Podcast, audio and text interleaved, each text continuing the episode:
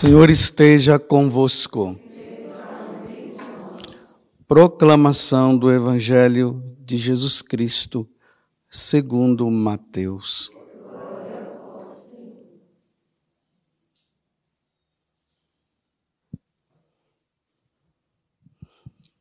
Naquele tempo disse Jesus: Ai de vós, mestres da lei e fariseus hipócritas, Vós sois como sepulcros caiados. Por fora parecem belos, mas por dentro estão cheios de ossos de mortos e de toda podridão. Assim também vós, por fora, pareceis justos diante dos outros, mas por dentro estáis cheios de hipocrisia e injustiça.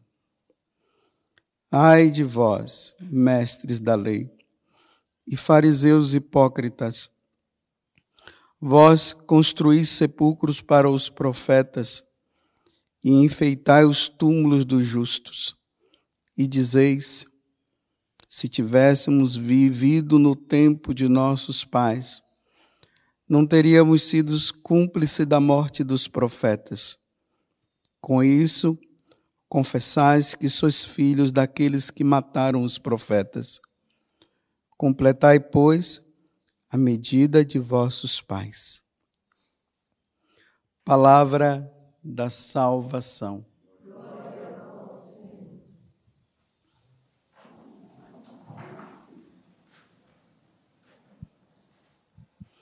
Já há alguns dias nós estamos acompanhando esse capítulo 23 do Evangelho de São Mateus.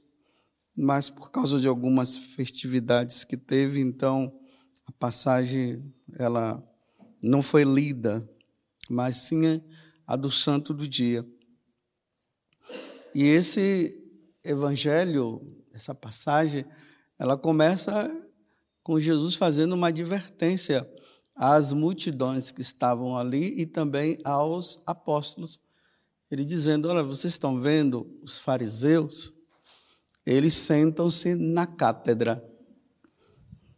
Então, a cátedra é essa cadeira central aqui, aonde o bispo senta e os sacerdotes também, na hora da celebração. É daí que vem a palavra catedral.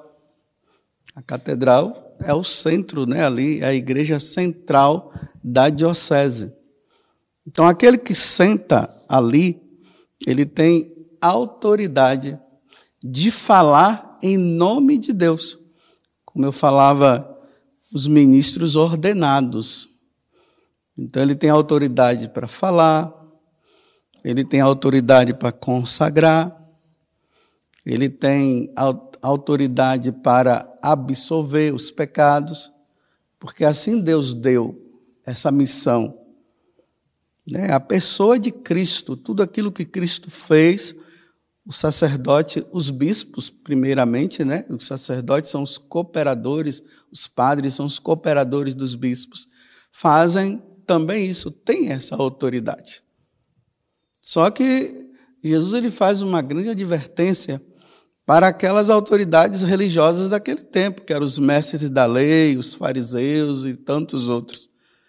A advertência que ele faz é a seguinte: faça o que eles dizem, ou seja, quando eles chegam aqui no púlpito, quando eles instruem, ouçam o que eles estão dizendo e façam, porque eles estão falando em nome de Deus, estão falando também de acordo porque ainda tem isso, né?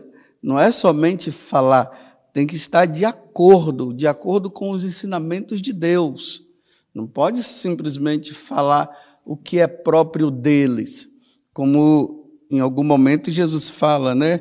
A doutrina não é minha, o ensinamento não é meu.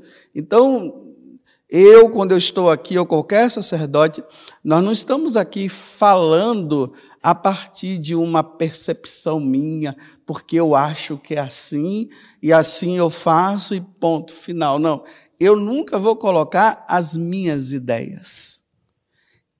Ainda que eu até, entre aspas, né, na minha humanidade, poderia até discordar, mas eu nunca vou e não posso falar aquilo que é da minha cabeça, mas eu tenho que falar sempre aquilo que Deus fala. Então Jesus está dizendo: faça o que eles dizem, mas não façam o que eles fazem. Porque entre o que eles falavam e a prática deles, havia um abismo muito grande. Fala uma coisa, vive outra. E aí hoje, Jesus ele, ele fala uma coisa importante. Ele diz: eles são hipócritas. Ai de vós, fariseus hipócritas. Ai de vós, Padre José Augusto, sacerdote do Altíssimo, hipócrita. Quem é o hipócrita? O hipócrita é o dissimulado. Ele age de um jeito, está ali na sua frente, está sorrindo, né? parece um bom camarada, mas dentro dele não pensa nisso, não. Quer sempre sair por cima, ainda mais quando está no poder. hipócritas. Aí ele faz uma comparação assim, meu Deus, que comparação, né? Ele chama os fariseus hipócritas como sepulcros. Interessante que muitas vezes eu fui para Lorena aqui pela Estrada Velha, né? Lorena fica a uns 20 minutos de Cachoeira Paulista. E quando a gente vai pela Estrada Velha, chegando em Lorena, tem um, tem um cemitério ali. Mas é, é desse cemitério para Granfino, né? Provavelmente. Eu olhava assim, eu achava até que era um, um, um campo de futebol. Todo gramadinho, tudo bonitinho. Você não vê aqueles sepulcros igual aqui, o, o nosso aqui do lado, né? onde já está lá tudo marcadinho para nós um dia estarmos lá também. É só jogar por cima do muro. Então tá lá. Os, de, os da, o daqui, aqueles montes, aqueles mazolés grandes, aquelas coisas todas assim. Lá não, tudo assim, bonitinho. Dá até para fazer piquenique. Dá, porque o, o, as lápides estão tudo, né? O, o sepulcro está tudo assim no chão e um gramado. Não dá para você perceber que ali é um cemitério. Aqui sim, aqui fica em evidência, né? Tanto que quem passar ali à noite, quem é que entra aqui à noite? Os medrosos vão ficar com medo, né? Mas o de lá não, lá dá para você curtir muito bem. Aí ele está dizendo: vocês são hipócritas iguais àqueles sepulcros daqueles cemitérios bonitinho por fora, mas dentro só tem nojeira, ossos. E além da nojeira, tudo fedido. Vamos supor, vou falar agora o contrário. Vamos supor que os cemitérios fossem assim. Está ali o, o buraco, né? Onde é colocado, colocava o corpo lá da pessoa e ia embora. Quem é que ia conseguir entrar ali? corpo em decomposição, fedor. Ninguém conseguia entrar, não. Então, ali, a verdade do cemitério é aquela. Aquele corpo em decomposição fedido. Aqui eu me lembro lá em São Gonçalo dos Campos, nos primeiros anos de sacerdote, né? Porque eu fiquei dois anos lá como padre. Aí um dia eu fui fazer uma encomendação de um corpo, meu Deus do céu. Quando eu entrei na igreja, aquele fedor de morto. Parece que o morto tem o fedor próprio, né? Meu Deus do céu. E o povo em cima, os parentes, né? Em cima ali. Eu cheguei lá, eu já vi a ânsia, a vontade. Eu disse, meu Deus, eu não vou conseguir fazer essa encomendação, não. Me dê força aqui. Aí eu, foi a encomendação de corpo que eu fiz mais rápida da face da terra. E olha que eu não, não gosto de fazer as coisas de qualquer jeito, não. Para vocês verem como estava a igreja. Eu cheguei lá, fiz em nome do Pai, do Filho, rezei um Pai Nosso, ide em paz e saí. E fui lá para a sacristia com a ânsia, aquele, meu Deus, que fedor, é assim. Era a realidade daquele corpo, era aquela. Então, Jesus está fazendo essa, essa comparação com as autoridades religiosas daquele tempo, dizendo assim: olha, vocês são igual a esse, sepulcro. Por fora, vocês aparentam ser bonitões. Vocês lembram que esses dias também, que foi ali no início do capítulo, ele disse, né? Desse capítulo 23, gostam de, de aparecer, gostam de estar na frente gostam de ser bajulados. E ainda tem aqueles que ajudam na bajulação, né? Quer um cafezinho? Toda hora está ali bajulando. Não deixa nem o outro fazer nada. E o pior é que quando gosta, aí pior ainda, né? Gostam de ser bajulados. Hipócritas, fingidos, não são reais. Em vez de ser aquilo que devem ser, são, serem bons, não maus. Aí o, o salmo hoje, que é o salmo 138, o refrão está dizendo o quê? Senhor, vós me sondais e me conheceis. Então, o dissimulado, ele nunca mostra quem ele é. Mas ele consegue fazer isso com as pessoas, não com Deus. Com Deus, não. O Evangelho, aquele que segue Jesus, ele tem que caminhar na verdade. Eu sou o caminho à verdade. Eu sou a vida. A verdade vos libertará. O demônio não, ele é mentiroso. O dissimulado é mentiroso. E Jesus disse que eh, o mentiroso é filho do diabo. Então, se, se o mentiroso, o hipócrita, o dissimulado, ele age dessa forma, então ele não age como filho de Deus, ele age como filho do diabo. Então nós temos que assumir a nossa verdade. Não, a nossa verdade não, porque pode ser que a minha verdade não seja a verdade, mas a verdade de Deus e viver com ela e assumir as consequências. Porque o dissimulado, esses hipócritas que age de um jeito, fala de um jeito e age de outro, eles vivem de respeito humano. É o respeito humano.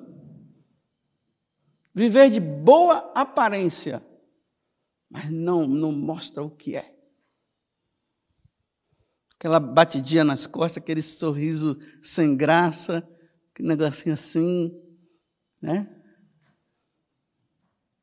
Sempre querendo tirar proveito, sempre querendo sair numa boa. Não é verdadeiro. Na hora que é para chamar atenção, não chama. Fica ali, bajulando, bajulando, passando a mão na cabeça, é dissimulado, é assim que eles eram. Mas eu repito, Deus sonda.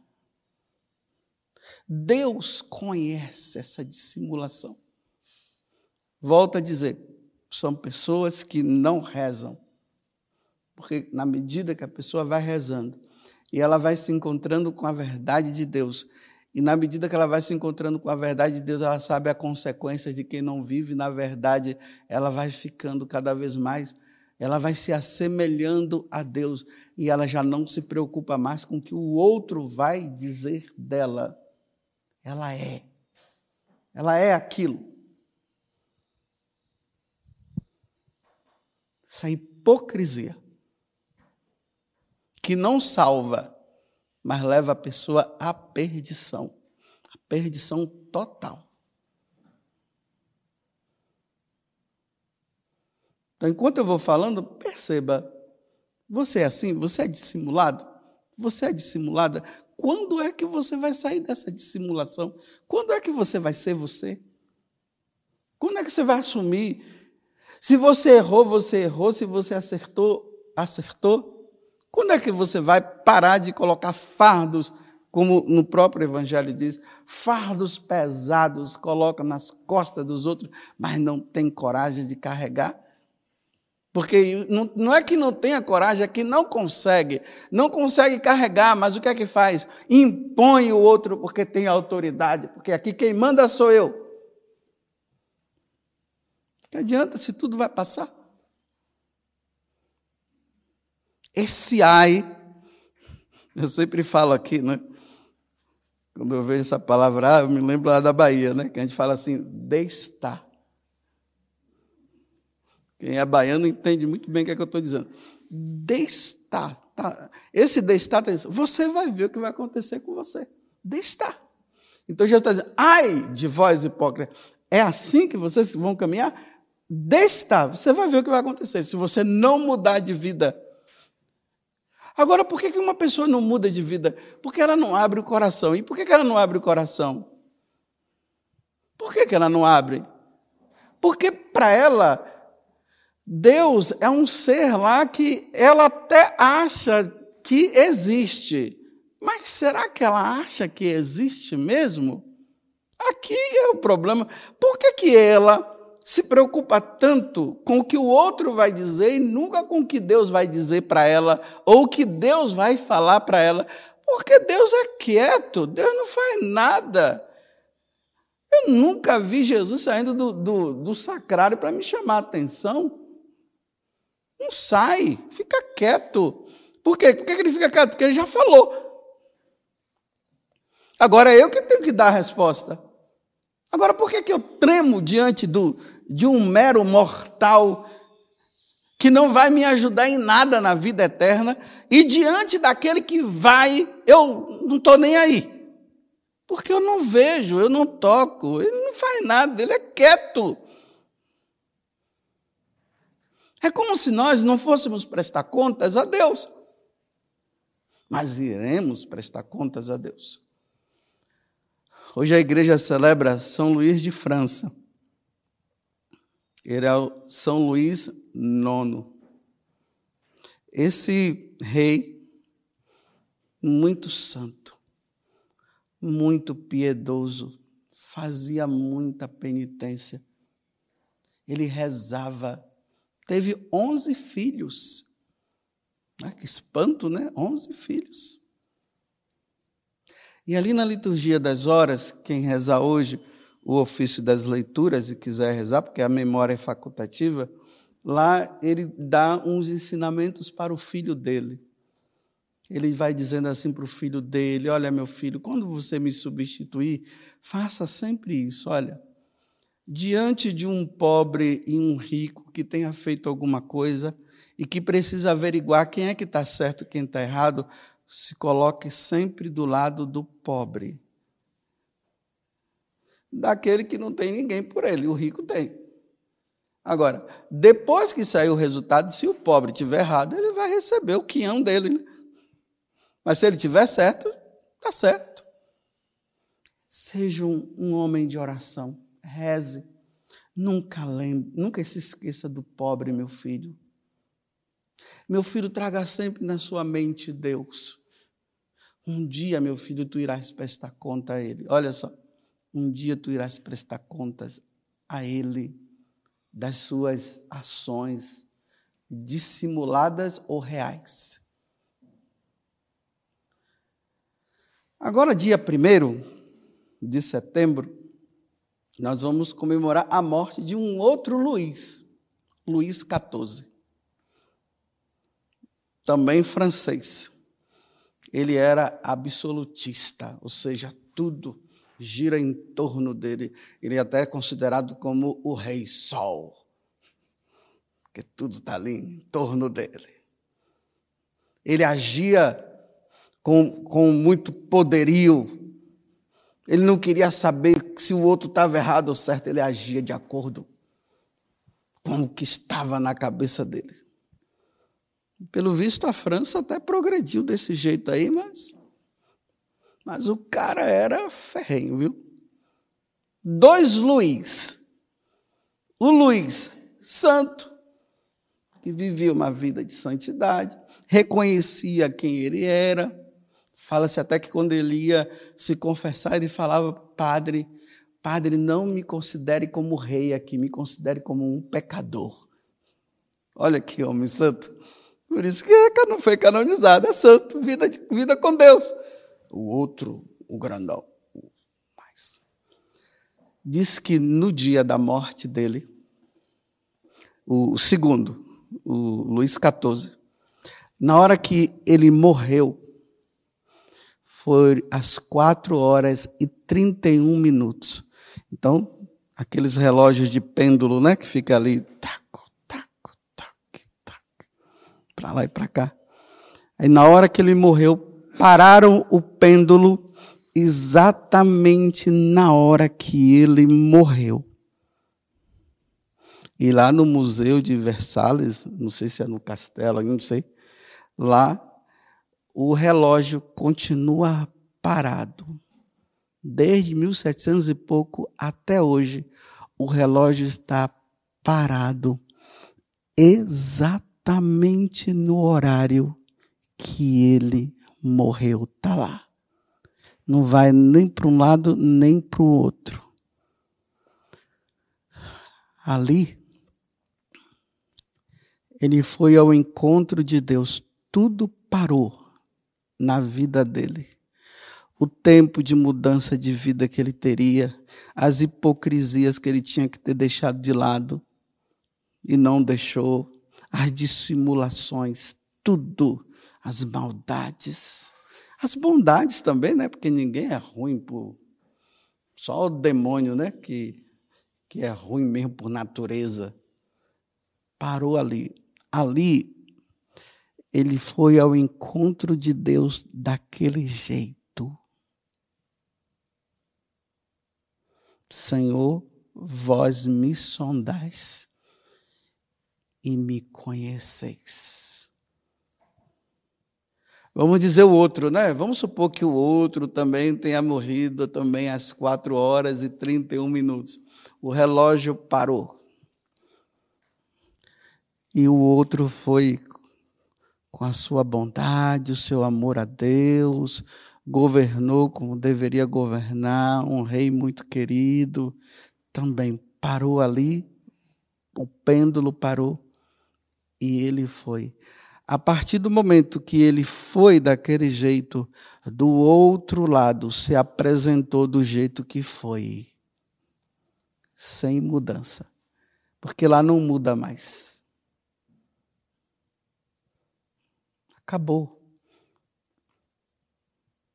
O, o primeiro, não sei quantos anos ele governou, não, mas me parece que o, o Luiz XIV governou por 47 anos. Meu Deus do céu, gente ruim é assim. Parece que Deus vai dando tempo para ver se a pessoa muda, mas não muda. Quantos anos para aquele homem mudar?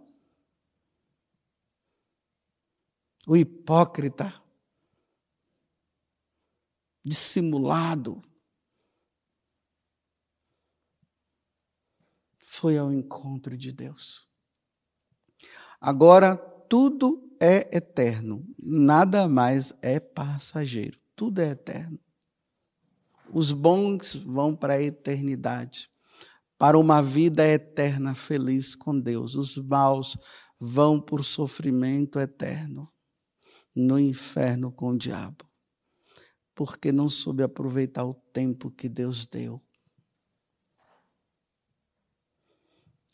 Como será o meu dia e o teu, meu irmão e minha irmã? Uma vida dissimulada até quando?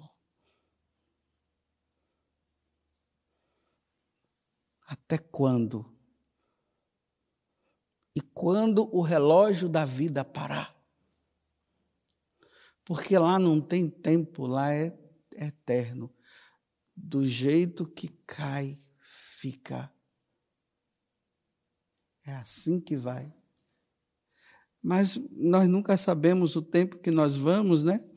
Bem, nesse tempo aí de pandemia, o pessoal ficou assustado, né? Mas agora está tá voltando tudo ao normal. Está voltando tudo. Tá, o pessoal está esquecendo já. Um pouco dia, esse negócio de, desse bichinho aí acabou, é coisa do passado, vamos viver. Uns, nesse tempo, realmente pararam para pensar e estão levando uma vida assim. Outros ficaram com medo e fizeram tantas orações, acordaram nas madrugadas para rezar e aquela coisa toda. Pouco dia não vão querer mais rezar, porque está tudo. Aí começa a hipocrisia de novo. Porque já não tem mais aquela barreira, aquele negócio, né? É, no toque em mim e tal. Aí acabou tudo. Aí vai chegar um momento que, com esse bichinho ou sem esse bichinho, o relógio do tempo irá parar. E como irá parar? Como, meu Deus? Como será o meu dia? E não adianta ficar correndo, não, desse dia. Ah, eu não vou. Eu tenho que ser mais positivo. Tem gente que diz assim: né? eu tenho que ser mais positivo, vou ficar pensando lá no meu dia. Olha, não tem coisa mais positiva mesmo, mesmo, do que pensar naquele dia. Porque quando se pensa naquele dia, muda-se de vida. Mas quando não se pensa, vai levando a vida de qualquer jeito. E aí o relógio vai parar. Eu queria ver esse relógio lá. Eu disse, meu Deus, desde o século XVIII, nós estamos no 21, século 21, e esse relógio está aqui parado. Já deve até ter enferrujado, né? Está lá. Para dizer assim, esse foi o dia que ele foi. E ele foi assim. Louvado seja nosso Senhor Jesus Cristo. E a nossa mãe Maria Santíssima.